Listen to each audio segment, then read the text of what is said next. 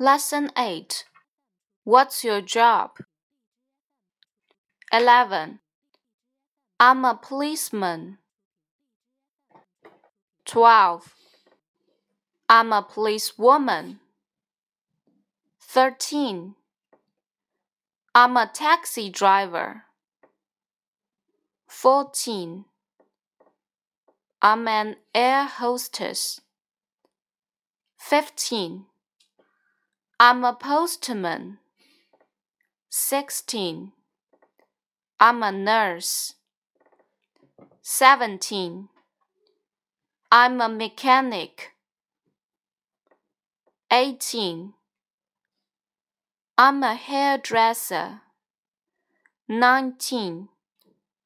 I'm a housewife. 20. I'm a milkman.